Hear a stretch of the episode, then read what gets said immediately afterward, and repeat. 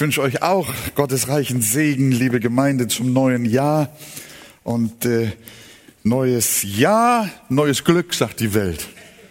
Wir sagen neues Jahr, neue Kraft, neue Freude, neue Zuversicht, neues Gottvertrauen, neuer Dienst, na neu nicht, aber neu angefangen, nicht wahr? Der Herr segne euch alle. Siehe, ich mache alles neu. Auch heute ist ein Psalm dran. Ich muss ehrlich sagen, die Psalmen, die haben es mir durch diese Betrachtung sehr angetan. Und wir stehen auf miteinander und lesen 143. Ein Psalm Davids. Herr, höre mein Gebet, merke auf mein Flehen, antworte mir in deiner Treue, in deiner Gerechtigkeit und gehe nicht ins Gericht mit deinem Knecht, denn vor dir ist kein Lebendiger gerecht. Denn der Feind verfolgt meine Seele, er hat mein Leben zu Boden getreten und zwingt mich im Dunkeln zu sitzen wie die längst Verstorbenen. Und mein Geist ist tief betrübt, mein Herz will erstarren in mir. Ich gedenke der längst vergangenen Tage, rufe mir alle deine Taten in Erinnerung und sei und sinne über die Werke deiner Hände. Ich strecke meine Hände aus nach dir, meine Seele schmachtet nach dir wie ein dürres Land. Erhöre mich eilends, o Herr. Mein Geist nimmt ab, verbirg dein Angesicht nicht vor mir, dass ich nicht denen gleich werde, die in die Grube hinabfahren. Lass mich frühe deine Gnade hören, denn auf dich vertraue ich. Tue mir kund den Weg, darauf ich gehen soll, denn zu dir erhebe ich meine Seele. Errette mich, Herr, von meinen Feinden, denn bei dir suche ich Schutz. Lehre mich tun nach deinem Wohlgefallen, denn du bist mein Gott. Dein guter Geist führe mich auf richtiger Bahn. Um deines Namens willen, Herr, erhalte mich am Leben. Durch deine Gerechtigkeit führe meine Seele aus der Not und in deiner Gnade vertilge meine Feinde und bringe alle Widersacher meiner Seele um, denn ich bin dein Knecht. Amen. Da steckt natürlich äh, viel zu viel drin, als, ja, nehmt mal Platz. Äh, da steckt natürlich viel zu viel drin, als dass wir auf alle Einzelheiten dieses äh, großartigen Psalms eingehen können heute. Wir werden uns im Besonderen auf den Vers 10 konzentrieren und doch versuchen, ein klein wenig so den Zusammenhang des ganzen Psalms auch äh, ins Auge zu fassen.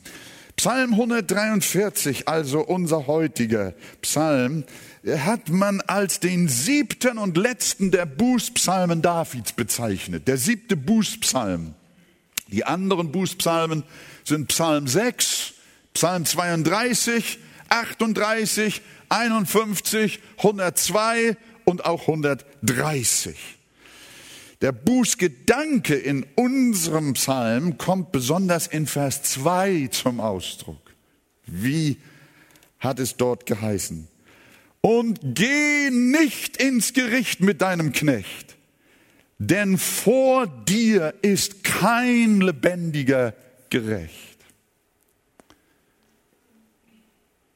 Das ist einer der Verse im Alten Testament, auf die Paulus die Lehre von der völligen Verdorbenheit des Menschen aufbaut äh, oder, oder gründet. Ja, kann man sagen. Er hat ja im Römer 3 ausführlich geschrieben. Nur gerafft gebe ich euch die Verse 10 bis 12 in Römer 3 wieder. Wie geschrieben steht, das ist übrigens auch ein Zitat aus dem Alten Testament. Es ist keiner gerecht, auch nicht einer. Es ist keiner, der nach Gott fragt. Da ist keiner, der Gutes tut, auch nicht einer. Und genau das hat David auch schon gewusst. Und äh, hat deshalb geschrieben und gebetet, gesungen in diesem Liede, vor dir ist kein lebendiger gerecht. Das ist ein hammerharter Satz, wie die Jugend sagen würde. Kein lebendiger ist gerecht. Kein Mann, keine Frau, kein Opa, keine Oma, kein Kind, kein Baby, auch kein Baby. Er sagt, kein Lebendiger. Umfasst doch alle, die leben.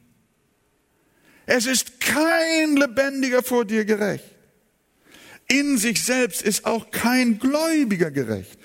Denn auch wir sündigen immer noch. Darum heißt es im Buch der Prediger, kein Mensch auf Erden ist so gerecht, dass er Gutes tut, ohne zu sündigen.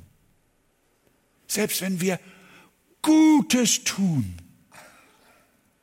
sündigen wir. Das heißt, wird Sünde untergemischt durch unsere gefallene alte Natur. Deswegen sagt Paulus ja auch in Römer 7, in mir, das ist in meinem Fleisch, wohnt nur ein bisschen Gutes. Hat er das geschrieben? In mir, das ist in meinem Fleisch, wohnt nichts Gutes. Merkt ihr auch hier wieder die Identität, die, die Synchronität der biblischen Aussagen, die Klarheit der biblischen Lehre. Kein Lebendiger ist vor dir äh, gerecht. Das ist gewisslich ein Grund zur Buße, zur Beugung und zur Demütigung vor Gott. David verkündigt hier also den ersten Punkt der Gnadenlehren des Evangeliums. Und dieser erste Punkt heißt, wir in unserem Fleisch haben nichts, was Gott gefällt. Damit beginnt das Evangelium. Das ist zunächst mal eine negative Nachricht. Aber es ist der Beginn, mit dem das Evangelium anfängt. Da ist kein lebendiger vor Gott Gericht. Und deswegen ja in Vers 2, im selben Vers, was ruft David? Geh nicht ins Gericht mit deinem Knecht. Dieser Mann muss das damals schon, ohne dass das Evangelium in seiner Klarheit bekannt war, es schon gewusst haben. Wir kommen da später noch drauf. Er wusste, ich bin nicht gerecht. Keiner ist gerecht. Und deswegen wartet das Gericht Gottes auf mich. Und deswegen der Ruf, geh nicht ins Gericht mit deinem Knecht. Hier ist der verborgene Schrei nach einer Auslösung aus dem gerechten Gericht, ja ein verborgener Schrei nach der Gerechtigkeit Christi. Wie ergreifend klingt vor diesem Hintergrund dann auch Vers 6 bis 8. Ihr habt es noch in Erinnerung. Ich strecke meine Hände aus nach dir. Meine Seele verlangt nach dir wie lechzendes Erdreich.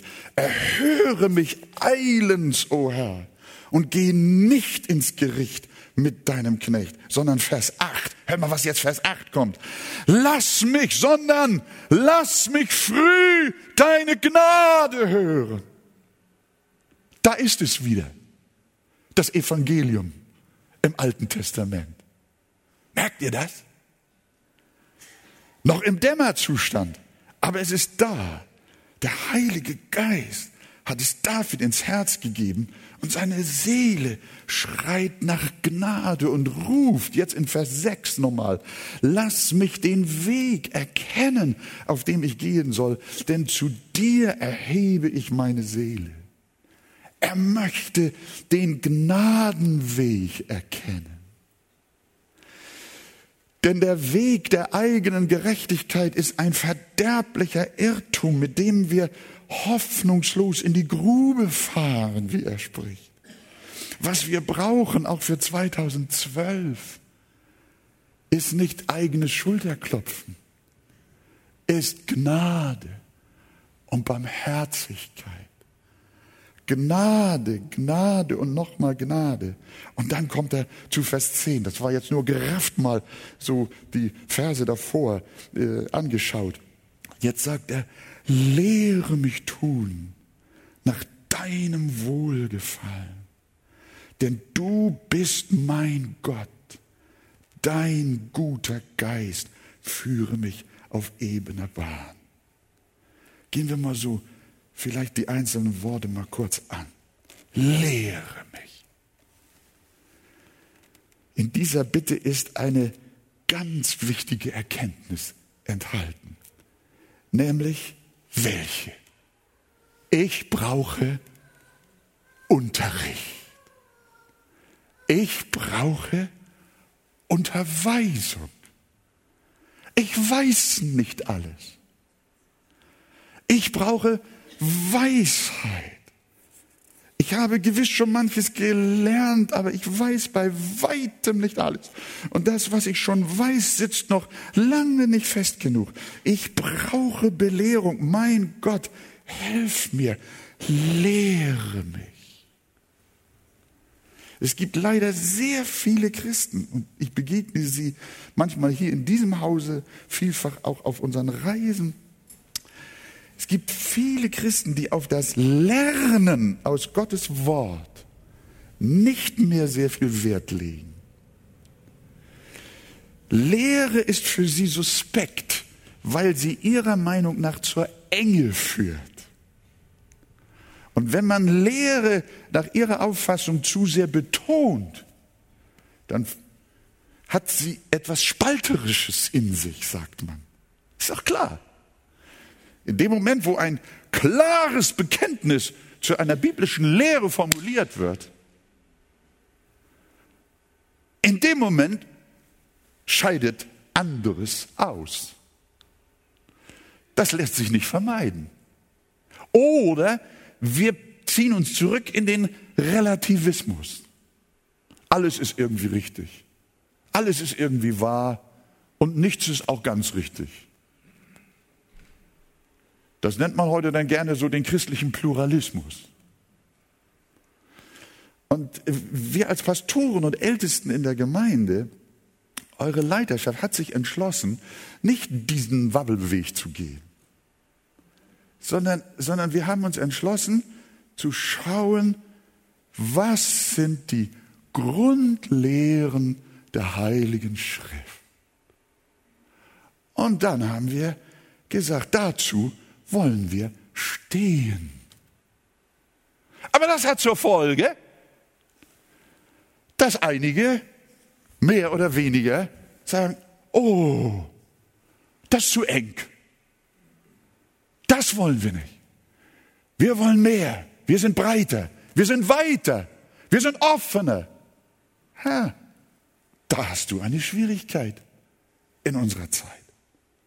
Ein junger Mann schrieb einem Pastor, hören Sie auf mit dem Reden von Sünde und Buße. Hören Sie auf mit Ihrer Rechtfertigungsdoktrin, die sowieso niemand versteht. Sagen Sie den Menschen einfach, Gott ist Liebe. Glauben Sie wirklich, dass Gott an all den Dogmen interessiert ist, die uns Christen spalten? Wie viel besser würde es sein, wenn wir all die trennenden Lehrfragen vergessen und der Welt einfach nur Gottes Liebe zeigen würden. Klingt doch gut, oder nicht?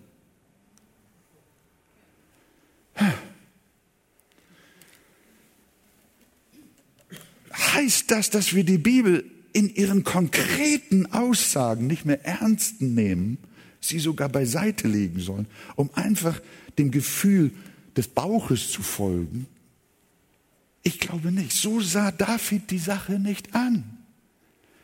Er sagt, Herr, lehre mich. Ihn verlangte nach Belehrung, nach Lehre, nach konkreter Wahrheit. Sag mir, was ist wahr? Sag mir, was ist Lüge? Sag mir, was ist richtig? Sag mir, was ist falsch? Er hat sich nicht erhoben, es selber zu wissen. Er hielt sich nicht für klug, aber, sondern er hat seinen Mangel an Belehrung bekannt in dieser Stelle. Und ich muss ganz ehrlich sagen, das ist nötig auch für uns. Lehre mich zu sagen. Herr, lehre mich. Was möchte David lernen? Den Willen Gottes. Lehre mich tun, hat eine Übersetzung gesagt, nach deinem Wohlgefallen. Es kann auch übersetzt werden, wie die Züricher zum Beispiel es tut, lehre mich deinen Willen zu tun. Darf ich mal fragen, wer kann sich dieser Bitte um Belehrung anschließen? Darf ich mal eure Hände sehen? Oh, dann können wir ja Schluss machen. Aber einige haben sich nicht gemeldet. Aber ihr seid jetzt nicht die Bösen, ihr habt nur Muskelkater im Arm. Nicht? nein, nein, es ist da ja Freiheit. Wir wollen äh, ganz freimütig auch hier sein und ganz entspannt.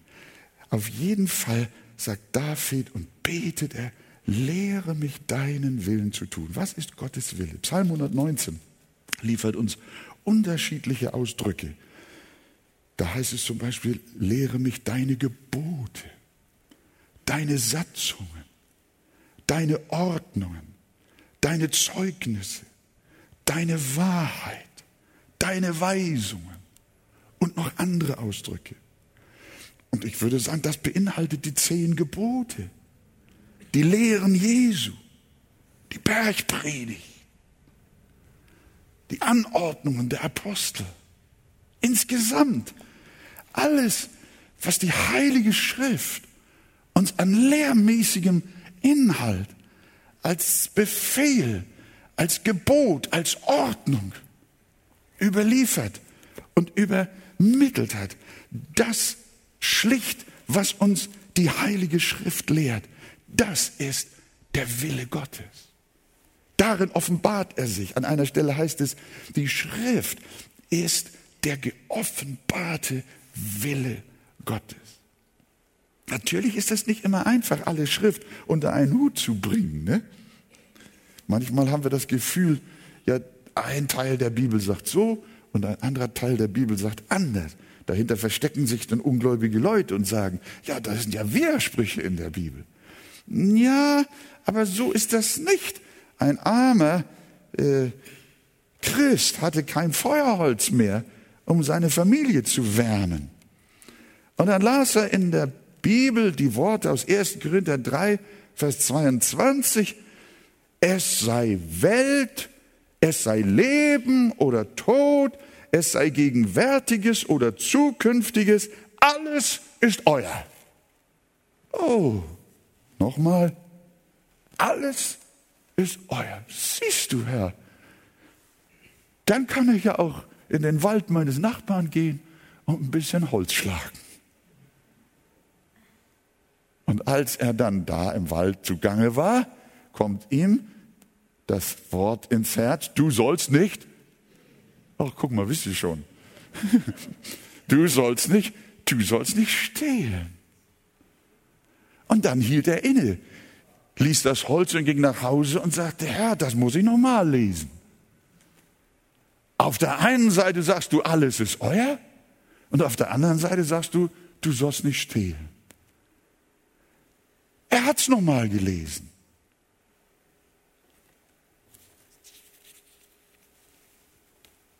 Wie sagt David im zweiten Teil unseres Verses? Dein guter Geist führe mich auf rechter Bahn. Da kommen wir noch drauf. Er hat mit Hilfe des Heiligen Geistes die Texte, die er nicht sogleich zueinander bringen konnte, hat er sie übereinander gelegt und nochmal gelesen, die Zusammenhänge, die Kontexte und das alles nochmal im Gesamten durchdacht und durchbetet und dann ist dem Mann, ihr würdet jetzt sagen, Mann, das ist ja, äh, das, das, Bruder Wegert, was erzählst du denn da? Das weiß doch schon jedes kleine Kind. Ja, aber wenn man neu bekehrt ist, dann geht man auch an die Bibel heran und liest sie wie ein Kind. Und dann versteht man möglicherweise anfangs nicht gleich alles richtig. Und dann lernt man und liest man und sagt, Herr, lehre mich. Lehre mich, deine Wege zu gehen. Lehre mich deinen Willen. Paulus fasst das Ganze in einem Wort zusammen. 1. Thessalonicher 4, Vers 3. Das ist der Wille Gottes, eure, was? Eure Heiligung. Das ist Gottes großes Ziel mit uns, charakterlich so werden wie Jesus. Und das erkennen wir an den Früchten, Die Frucht aber des Geistes ist Liebe, Freude, Friede, Geduld, Freundlichkeit, Güte, Treue, Sanftmut, Keuschheit. Gegen all dies ist das Gesetz nicht. Oder man kann auch sagen, diese Früchte stimmen mit Gottes Gesetz überein, mit seinem Willen. Welche Vision hast du für 2012? Welche großen Pläne hast du? Überleg dir noch mal, was du dir wünschst für 2012. Schau mal, was Davids Vision war. Lehre mich deinen Willen zu tun. Ist das, ist das eine Vision für das kommende Jahr? Ich glaube, das ist eine Vision fürs ganze Leben. Lehre mich deinen Willen zu tun. Ein christliches Ehepaar hier aus unserer Gemeinde lud mich vor einiger Zeit ein. Sie wollten mit mir über einige Schwierigkeiten sprechen, die sie mit der Gemeinde haben. Es ging dabei auch um die Gnadenlehre, um die Erwählungsfrage und auch um die Frage der Berufung und der Rolle von Mann und Frau in der Bibel und so weiter und so fort. Und dann habe ich ihnen das alles nochmal so erklärt. Und dann sagte der Mann zu mir, aber Bruder Wolfgang, das kann die Arche in der heutigen Zeit doch nie durchhalten.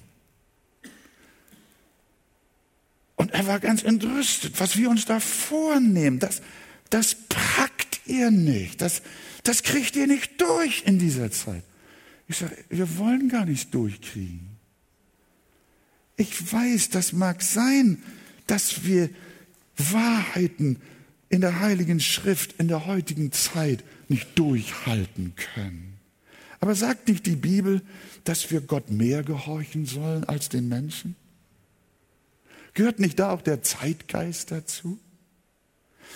Ich sage euch ganz offen, die ganze Bibel ist heute nicht mehr durchzuhalten. Alles, was in der Bibel steht, ist für die heutige postmoderne Zeit passé. Denn auch alle anderen Lehren der Heiligen Schrift sind unter Beschuss. Erst kommt eine biblische Wahrheit dran und wenn die dann erledigt ist, dann kommt die andere und dann kommt die Jungfrauengeburt dran, dann kommt die Gottheit Christi dran, dann der Sühnetod am Kreuz und nebenbei wird auch noch die biblische Sicht der Homosexualität beseitigt. Und äh, langsam aber sicher hat man alles abgetragen und dann hast du schließlich nur noch zwei trockene Deckel vom Buch. Ja, so ist es doch, oder nicht? Das wollen sie.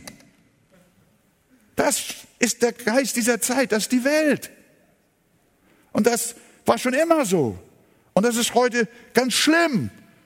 Und, und dann passiert es, liebe Gemeinde, dass natürlich dieser Zeitgeist irgendwo auch uns erfassen will. Und dann sagen wir in der Gemeinde, muss das denn sein? Können wir da nicht ein bisschen toleranter sein? Ja, da haben wir dann schon die Problematik. Das ist wie mit einem Pullover, an dem irgendwie so ein Faden raushängt. Je mehr du ziehst, desto mehr röppelst du ihn auf. Ja, zuletzt kannst du den Faden aufwickeln, aber es ist kein Pullover mehr. Das ist das Problem. Und wenn wir, wenn wir so einen Text von David nehmen, dann müssen wir auch heute am ersten Tag eines neuen Jahres persönlich die Entscheidung treffen. Wollen wir, nehmen wir das ernst, was da steht? Lehre mich zu tun deinen Willen. Und dann können wir nachgucken, wie denn der geoffenbarte Wille in der Heiligen Schrift aussieht. Und dann wollen wir sagen, wir nehmen ein bisschen davon, dies und das was wir so einigermaßen in der heutigen Zeit so durchkriegen und durchhalten können, das übernehmen wir und das andere, was schwierig ist, das lassen wir aus, vermeiden wir Konflikte. Nein, liebe Gemeinde, das können wir nicht machen. Äh, da habe ich viel zu viel Angst, eines Tages vor Gott zu stehen, der dann Rechenschaft von mir fordert, was ich 40 oder 50 Jahre lang gepredigt habe was ich mit der Gemeinde gemacht habe, mit meinen Zuhörern, mit der Heiligen Schrift. Und da habe ich dann Gewissensprobleme. Und dann kann ich nicht dafür, wenn dann jemand sagt, ich kann in dieser Gemeinde nicht bleiben. Ich kann mein Gewissen nicht verbiegen, nur weil ich viele Leute haben möchte. Das kann ich nicht. Ich kann mir viel Mühe geben. Ich kann werben, ich kann lieben, ich kann erklären. Das in aller Demut, in aller Geduld und Langmut. Ich kann nicht mein Gewissen aus meinem Herzen reißen. Sondern ich kann nur sagen, darf Gott, hilf mir zu beten. Herr, lehre mich zu tun. Und nicht nur lehre mich deinen Willen theoretisch, sondern es heißt, wie heißt es, lehre mich zu tun deinen Willen. Danach zu handeln, zu wandeln, zu leben. Und da, das ist hier eine Herausforderung für uns alle. Von wem möchte David lernen? Jetzt muss ich mich aber wieder beeilen. Denn du bist mein Gott, sagt er im nächsten Satz. Du bist mein Gott. David hat einen ganz bestimmten Lehrer auf dem Herzen und keinen anderen. Sein Gott, der Gott Abrahams, der Gott Isaaks und der Gott Jakobs sollte es sein. Wer ist dein Lehrer? Ich bitte dich, wer ist dein Lehrer? Bist du es selbst? Es ist deine Vernunft? Es ist die moderne Gesellschaft, die Meinungsmacher, die Trendsetter, die Entertainer, die Stars dieser Welt, die sind es ihre Scheidungen und ihre Seitensprünge und ihre Partnerschaften, sind es ihre Steuerhinterziehung und was weiß ich alles. David wollte direkt vom Allerhöchsten lernen. Was für ein gesegneter Ehrgeiz, den besten Lehrer des Universums haben zu wollen. Mit ihm kommt kein Studienrat, kein Doktor und Professor mit. Es gibt keinen Lehrer, so wie der Herr Himmels und der Erde. Darum ruft der Psalmist immer und immer wieder, lehre du mich, Herr. Allein in Psalm 119 achtmal, andernorts immer wieder, zum Beispiel, Herr, zeige mir deine Wege und lehre du mich deine Steige. Er sagt nicht, gib mir gute Lehrer, sondern sei du selbst mein Lehrer. Das erinnert an die Worte des Johannes und die Salbung, die ihr von ihm empfangen habt, die bleibt in euch. Und ihr habt es nicht nötig, dass euch jemand lehrt sondern so wie euch die Salbung selbst über alles belehrt, ist es wahr und keine Lüge. Und so wie sie euch belehrt hat, werdet ihr in ihm bleiben. Das ist ein verblüffendes Wort. Niemand braucht dich lehren. Was heißt denn das? David sagt, Herr, lehre du mich. Sind Johannes und David der Meinung, dass es keine Lehrer in der Gemeinde geben soll? Natürlich nicht. Denn an vielen Stellen sagt die Bibel ausdrücklich, dass Gott Lehrer gesetzt hat und dass man ihnen sogar auch ab und zu wenigstens mal gehorchen sollte. Und da sind wir schon beim vierten Punkt. Wie möchte David gelehrt, gelehrt werden? Dein guter Geist führe mich auf rechter Bahn. Natürlich ist man im ersten Moment geneigt, diesen Satz, dein guter Geist führe mich auf rechter Bahn. Wir haben das Lied gesungen, weiß ich den Weg auch nicht, du weißt ihn wohl. Das steckt hier selbstverständlich drin. Wir haben gestern Abend wunderbare Zeugnisse gehört, wie unsere Glaubensgeschwister hier in der Gemeinde durch den Herrn, durch seinen Heiligen Geist wunderbar geführt worden sind. Auch meine Frau und ich, wir haben Führungen Gottes erlebt, bis ins, bis ins äh, ins Banale, könnte man fast sagen. Wir, wir suchen schon seit, wir haben ein Sofa zu Hause. Wenn wir uns mal Besuch haben, wir ein Sofa, das sind lauter Löcher. Gertrud tut schon immer Decken rauf. Oh, Christian sagt, äh, das kommt nicht aus dem Haus, da bin ich groß, drauf groß geworden, sagte. Hat er öfter drauf geschlafen, bei Mama auf dem Schoß. Aber nun muss das Ding raus. Und seit fünf Jahren, glaube ich, also 40 Jahre oder 30, 35 Jahre ist das Sofa alt. Seit fünf Jahren suchen wir ein neues Sofa. Und wir können uns nie entscheiden. Herr, hilf uns doch. Sollen wir, sollen wir nicht? Und da kommen wir doch jetzt äh, vor ein paar Wochen, kommen wir da in dieses neu eröffnete Möbelhaus. Wir suchen ganz was anderes. Wir wollten da so ein kleines Möbelding, so eine Glasscheibe brauchten wir da irgendwie für. Und äh, auf einmal kommt da also ein Herr. Schönen guten Abend, Frau Pastor, sagt er. Oh, Frau Pastor. Jetzt, was für ein netter Verkäufer. Ich sage, ja, guten, guten Abend. Meistens sagen Sie zu mir, Herr Fernsehpastor. Ja, äh, wer sind Sie denn? Ja, bin Mitglied Ihrer Gemeinde. Also das war ja ein Hammer. Äh, äh, ich habe gedacht, das kann ja angehen. Ich stand da. Gertrud kannte ihn auch nicht. Ich kannte ihn nicht. Ich denke, oh, ich war doch im, ich war doch im, im äh, Mitgliedskurs, bin ich doch auch ab und zu gewesen. Hab ich, irgendwie habe ich das verschwitzt. Ich habe ihn jedenfalls nicht an. Ja, ich bin Bruder sowieso. Ihr könnt dann mal erforschen, welcher Bruder das gewesen ist. Ich weiß nicht, ob er heute Abend hier ist. Auf jeden Fall ist der so charmant und sagt, hab, haben wir gesagt, ja, wir, wir, wir sind ja manchmal auch auf der Suche, mal, wir suchen auch manchmal ein Sofa. Wir wollten gar kein Sofa kaufen. Sagt er, so sagt er, habt ihr noch zehn Minuten Zeit?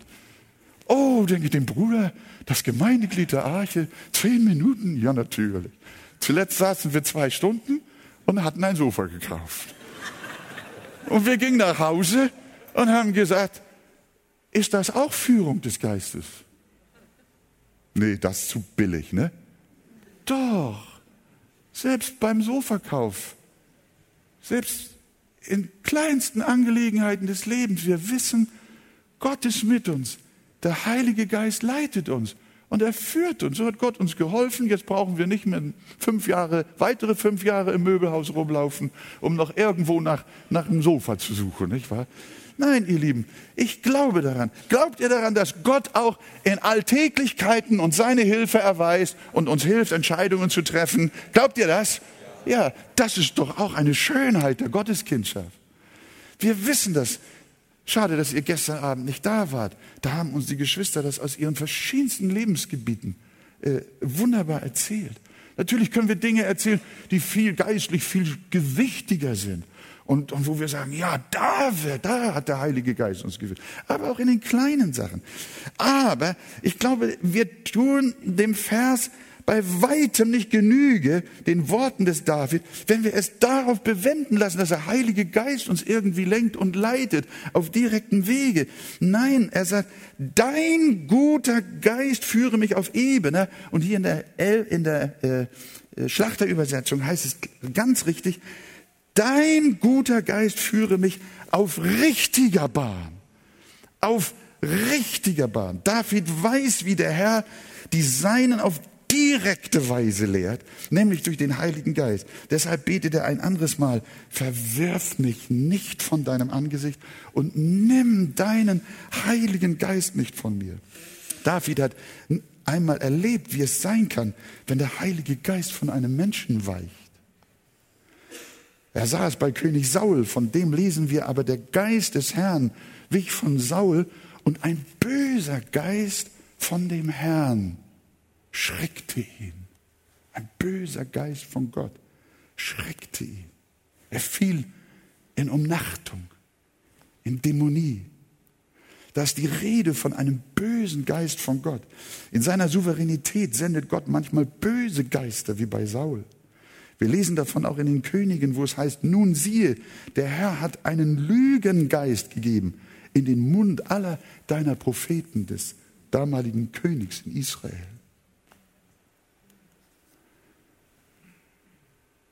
Und Paulus schreibt von der letzten Zeit, hört mal, was Paulus schreibt, darum wird ihnen Gott eine wirksame Kraft der Verführung, Luther übersetzt, kräftige Irrtümer. Man kann auch hier sagen, äh, äh, Geister der Lüge senden, sodass sie der Lüge glauben. Das ist nicht alttestamentlich, sondern Paulus sagt, so wird es sein. Und Jesus spricht ja von der letzten Zeit auch über falsche Propheten. Im Jahr 2012 werden wieder viele falsche Propheten aufstehen, die uns auch lehren wollen und belehren wollen. Aber David sagt, dein guter Geist führe mich auf rechtem Wege. dein, er sagt wörtlich, dein guter Geist. Warum sagt er guter Geist? Wahrscheinlich hat er den bösen Geist, den er bei, David, bei Saul gesehen hat, irgendwie noch in Erinnerung. Führe mich auf rechter Straße. Das ist der Heilige Geist, ohne den niemand wahre Weisheit hat, ohne den niemand von Gott gelehrt und geleitet werden kann. Jesus sagte von ihm, der Heilige Geist, den der Vater senden wird. Und das ist der Punkt hier. Das ist Leitung des Heiligen Geistes im, im vertieften und im sehr wesentlichen Sinn. Der Heilige Geist, den der Vater senden wird in meinem Namen, der wird euch alles lehren und euch an alles erinnern, was ich euch gesagt habe. Und Johannes 16, Vers 13.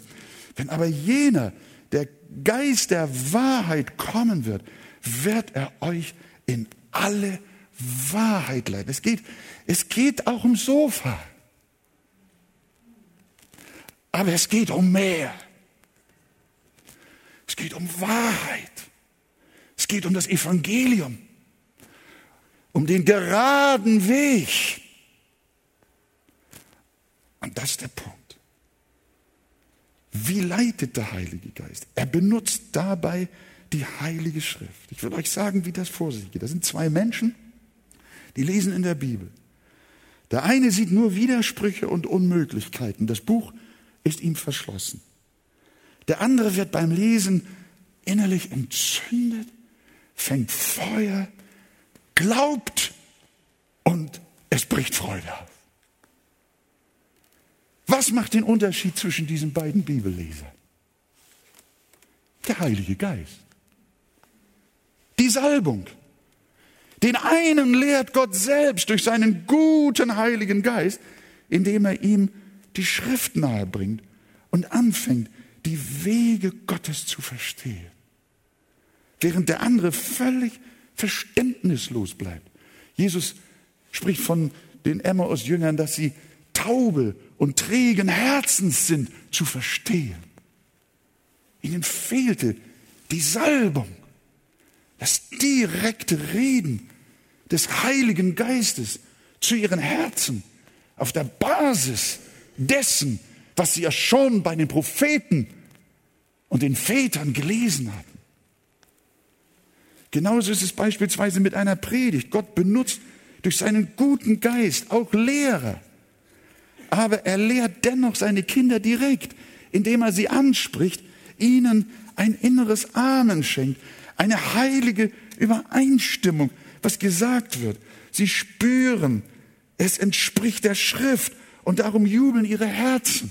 Und wenn ich heute Abend richtig spreche, wenn ich heute Abend wirklich auf der Grundlage der Heiligen Schrift, auf der Grundlage des geoffenbarten Willens Gottes zu euch spreche, dann wird es hier Menschen geben, bei denen kommt Freude auf, die sagen, ja, Pastor, sprich weiter. Das ist die Wahrheit. So ist es. Und dann sage ich dir, dann haben wir eine innere Übereinstimmung. Und dann lehrt dich der Heilige Geist und mich der Heilige Geist. Es ist die Salbung, die uns lehrt und uns ein Ja schenkt. Ja, das ist Gottes Wort. Das ist Gottes Wille. Und das ist die Belehrung. Das ist die Salbung. Das ist der Heilige Geist. Das ist die Kraft Gottes. Oh, ihr Lieben, was für ein Geheimnis. Aber was für eine, was für eine Wahrheit. Das heißt, obwohl da ein menschlicher Bibellehrer ist, lehrt dich die Salbung dennoch selbst. Ein Hörer, der die Salbung des Geistes nicht hat, versteht ebenso wenig die Predigt, wie er die Bibel versteht. Ihm fehlt der Zugang zu dem einen als auch zu dem anderen. Es kann sein, dass Menschen hier sind, die haben keinen Zugang zur Schrift. Und sie haben auch keinen Zugang zu der Predigt. Das hängt damit zusammen, dass da der Heilige Geist noch nicht in deinem Herzen wohnt. Menschen, die vom Heiligen Geist erfüllt sind, die lernen auch zu unterscheiden. Wenn da ein Lehrer sein sollte, der nicht gemäß des geoffenbarten Willens Gottes in der Schrift lehrt, dann wird ihnen unwohl. Ich weiß nicht, ob ihr das schon erlebt habt. Dann, dann, dann, dann, es, habt ihr fast das Gefühl, ihr müsst auf dem Platz hin und her rutschen.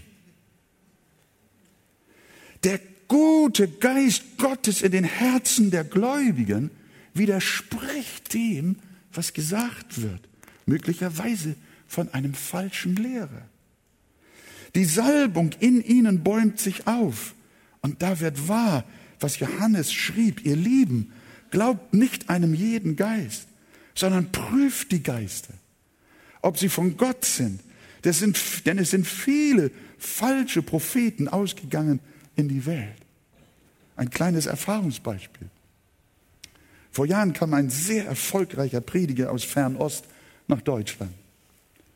Er verkündigte generell als ein Lehrdogma regelrecht, dass Gott doch wissen könne, was du dir wünschst. Dass Gott doch nicht wissen könne, was du dir wünschst, wenn du es ihm nicht richtig beschreibst.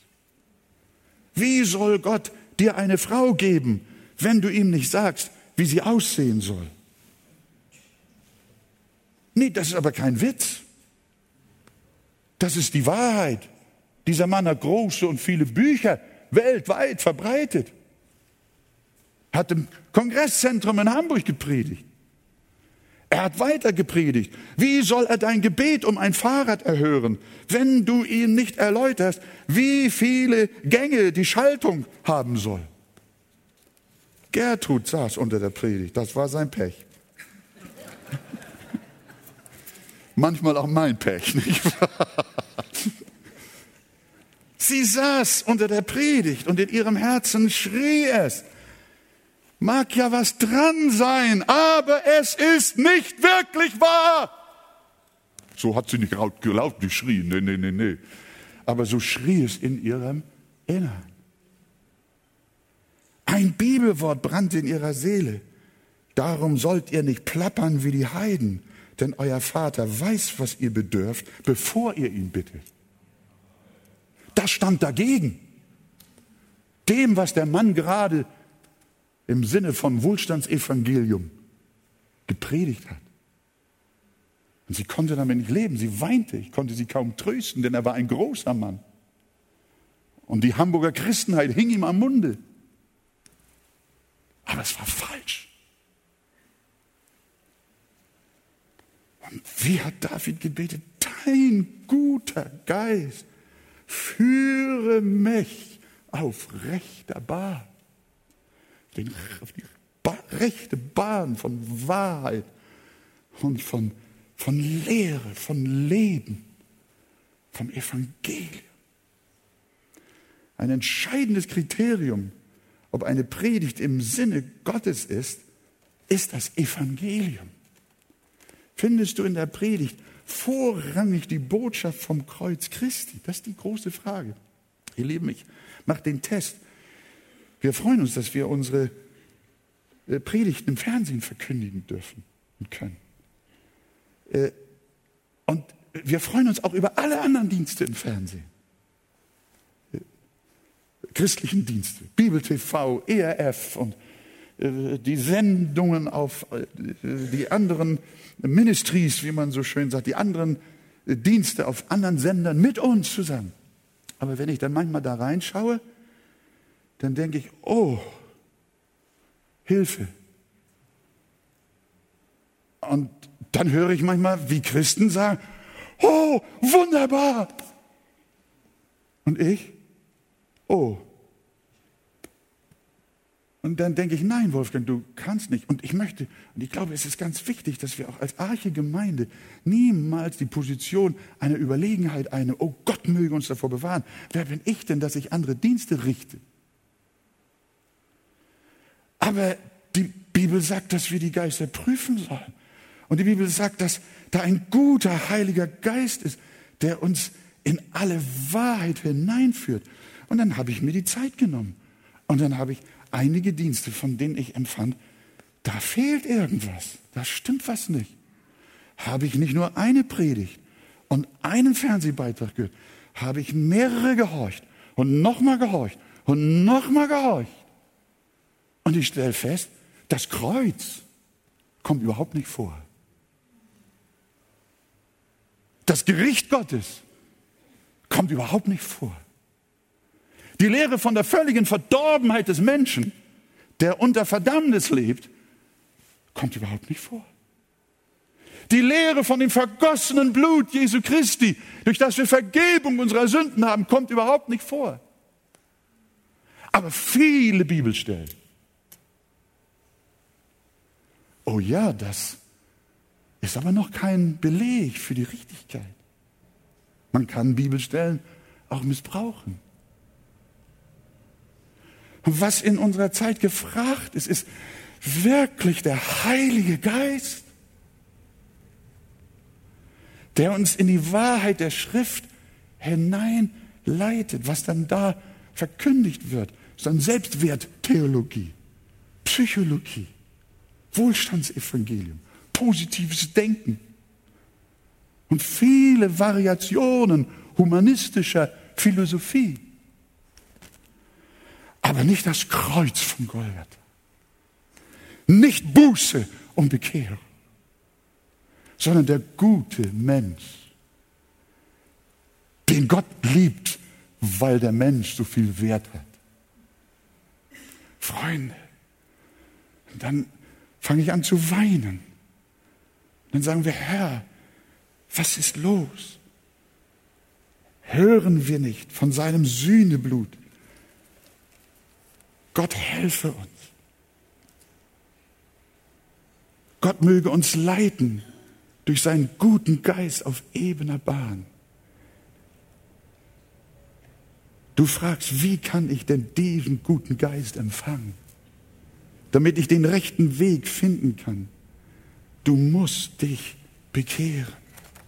Jesus hat gesagt, es sei denn, dass jemand geboren werde aus Wasser und Geist, so kann er nicht in das Reich Gottes kommen. Ich möchte nochmal zurück, dass ihr mich nicht falsch versteht. Ich habe mich jetzt hier sehr weit aus dem Fenster gewagt, aber ich empfinde, dass ich es einfach auch tun sollte. Ich sage nicht, dass nicht viele wunderbare Dienste in diesen Fernsehprogrammen da vorhanden sind. Habt ihr mich richtig verstanden? Sondern es geht um die Frage der Unterscheidung, die Geister zu unterscheiden. Und Jesus sagt, das kann nur jemand, der von neuem geboren ist. Der geboren ist aus Wasser, das ist das Wort und Geist, so kann er nicht in das Reich Gottes kommen. Hier spricht Jesus von der neuen Geburt und die brauchst du. Und wenn du sie durch Gottes Gnade hast, dann wirst du mit David immer wieder und mehr und mehr rufen. Lehre mich tun nach deinem Wohlgefallen. Lehre mich tun nach deinem Willen. Heilige mich, verändere mich, verwandle mich in das Bild des Erstgeborenen, Jesus Christus. Lehre mich tun nach deinem Willen, denn du bist mein Gott. Dein guter Geist führe mich auf richtiger Bahn. Ist das nicht eine gute Jahreslosung? Möge es dir schenken, uns, mir schenken, unserer Gemeinde schenken. Lehre mich tun nach deinem Willen, denn du bist mein Gott. Dein guter Geist führe mich auf rechter Bahn. Stehen wir auf zusammen und sagen es nochmal. Dein guter Geist führe mich auf richtiger Bahn. Mal zusammen. Dein guter Geist führe mich auf richtiger Bahn. Herr, so segne ich meine Geschwister und bitte dich für den Schluss der Versammlung weiter zu unseren Herzen zu sprechen, wie es dir wohlgefällt. Amen.